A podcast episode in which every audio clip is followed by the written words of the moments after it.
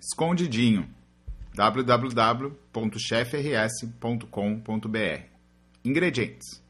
1 kg de aipim descascado e cortado em pedaços. 3 tomates maduros. 2 cebolas grandes. 1 quarto de pimentão vermelho. 1 quarto de pimentão verde. 2 tabletes de caldo de carne. 1,5 kg de agulha ou outra carne de segunda. Uma lata de creme de leite.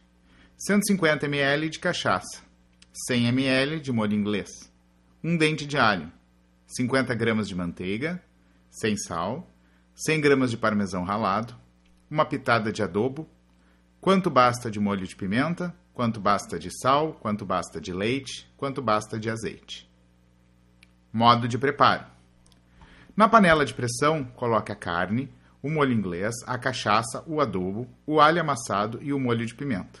Dê uma fritada na carne, com a panela destampada, até que ela mude de cor.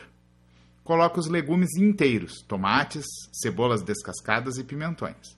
Acrescente um litro de água com o caldo de carne e tampe a panela de pressão.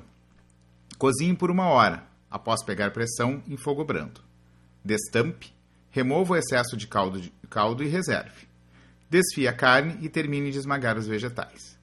Cozinhe o aipim em água até que comece a se desmanchar. Esmague a aipim e misture com a manteiga e o creme de leite para formar um pirê. Caso a mistura esteja muito dura, adicione um pouco de leite para facilitar o manuseio. Em um refratário untado com azeite, coloque metade do pirê de aipim, acrescente a carne desfiada com os vegetais esmagados e cubra com outra metade de aipim. Na cobertura, coloque o parmesão ralado e leve ao forno até gratinar.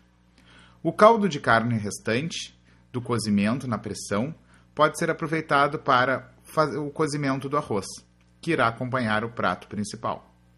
Para acessar mais receitas, nosso site é www.chefrs.com.br.